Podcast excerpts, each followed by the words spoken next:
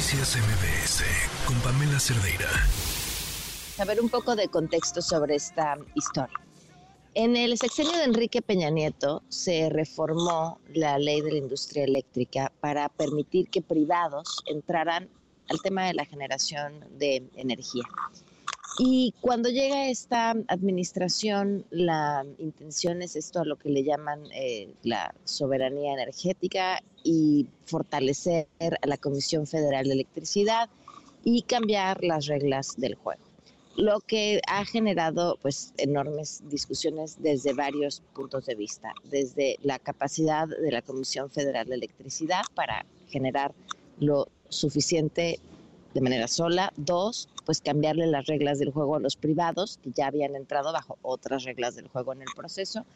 Y seguramente recordarán todos los procesos legales desde el 2021, a partir de que se aprueba esta reforma del presidente Andrés Manuel López Obrador, que se han ido dando en, en pequeñas batallas eh, de distintos privados justo por el cambio de reglas del juego.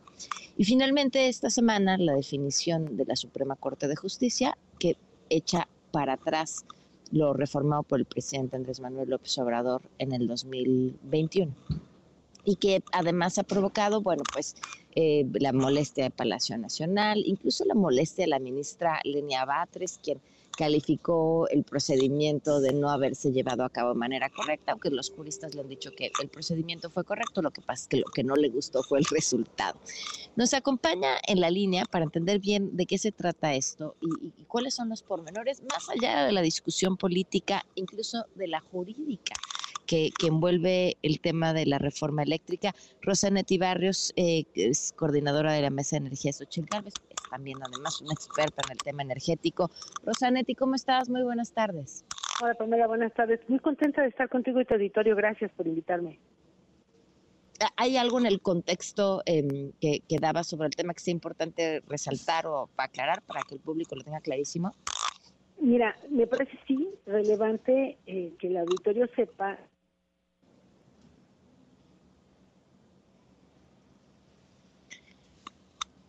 Ay, estoy dejando de escuchar.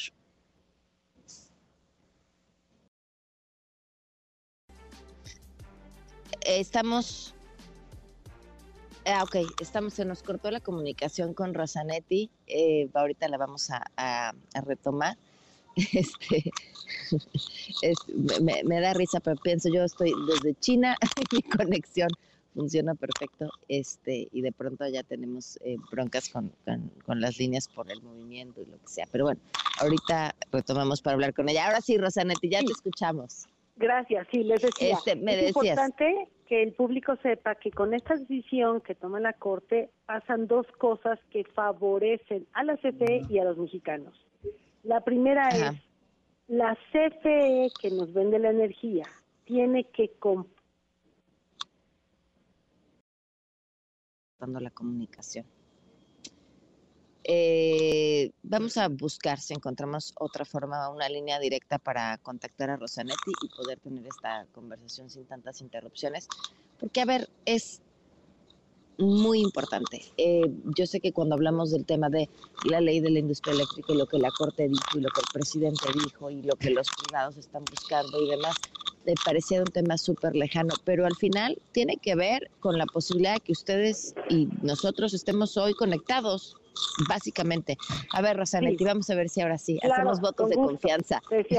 con esta medida, la CFE para, tiene que hacer concursos para comprar la energía más barata y limpia del mercado. ¿Por qué es bueno eso? Porque bajan los costos de la electricidad y porque tendremos energía limpia, que yo me parece que a todos nos debe importar. Entonces, la modificación que tiene el presidente ya no obligaba a la CFE a hacer esos concursos para comprar energía más barata y limpia. Con esta ley, con decir, al regresar la ley original, ya la CFE nuevamente vuelve a estar obligada a hacerlo.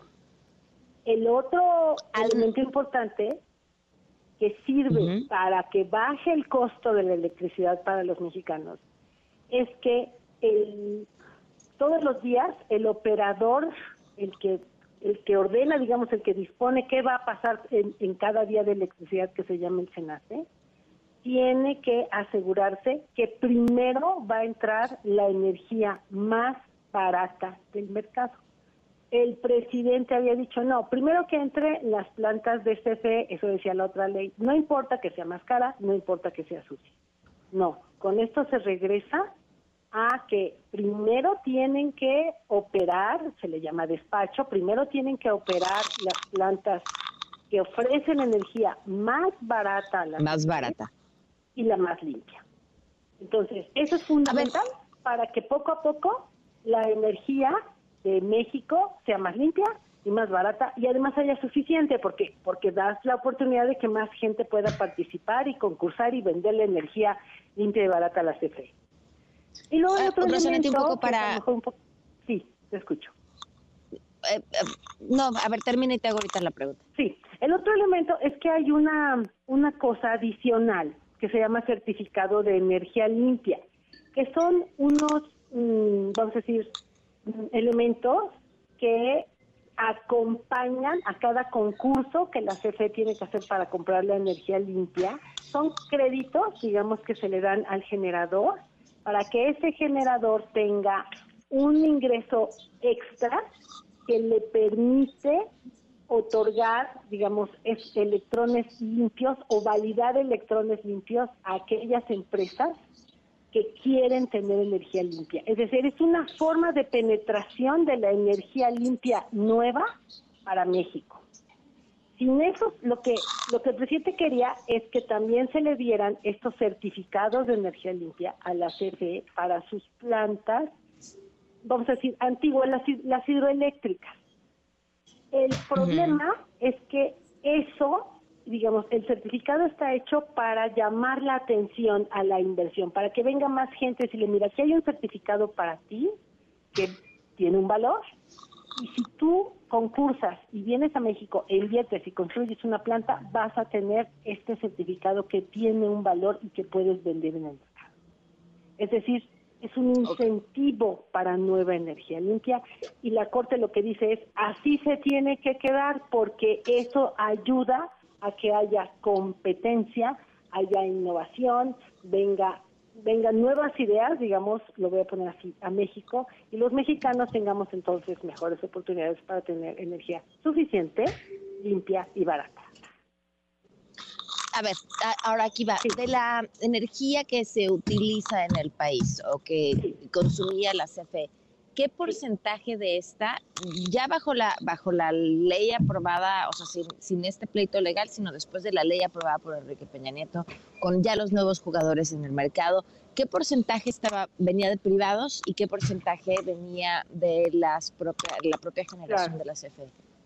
Bueno, mira, pues con, digamos que si tomamos en cuenta estas plantas de Iberdrola que se compraron, que están todavía pendientes, digamos, de, cerrar la operación, la CFE tiene, sigue teniendo el 54% de la energía de los electrones que se venden en México, la iniciativa privada el 46%.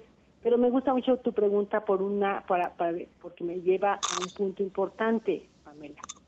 La Constitución y las leyes no hablan de un porcentaje. No hay ningún fundamento legal para ponerle un porcentaje a la CFE. Dos, el tener un porcentaje en un mercado no te hace necesariamente ser exitoso. La CFE tiene, digamos así, muchos clientes, un gran porcentaje del mercado, pero desafortunadamente sus costos son muy altos. Entonces, lo que la CFE necesita es hacer todo lo posible para que sus costos sean más bajos. La CFE podría ganar muchísimo dinero, muchísimo, si se pusiera a construir líneas de transmisión y no lo han hecho. Si tuviera una, un sistema de distribución, que son estos cables espantosos que vemos en la calle, moderno, en donde pudiera a, a, los mexicanos vendernos otro tipo de servicios que no nos están vendiendo. Entonces, Ahora, es muy importante saber que hoy tienen el 5446. Al regresar a los concursos, ese porcentaje debería cambiar. Pues sí, porque digamos que se lo va a llevar el que mejor precio ofrezca. Si la CFE quiere concursar, pues que concurse. Pero lo que trato de decir es, ese porcentaje por ley, por la Constitución, no puede ser fijo. Creo que al mexicano lo que más le debe importar es cuánto paga por su energía. Primero, que no haya apagones, que no se nos echen a perder la lavadora, ni las ni los grandes em, digamos que las que los hospitales nunca nunca dejen de tener electricidad. Eso debe ser nuestra principal preocupación. Después que no paguemos en exceso por esa energía.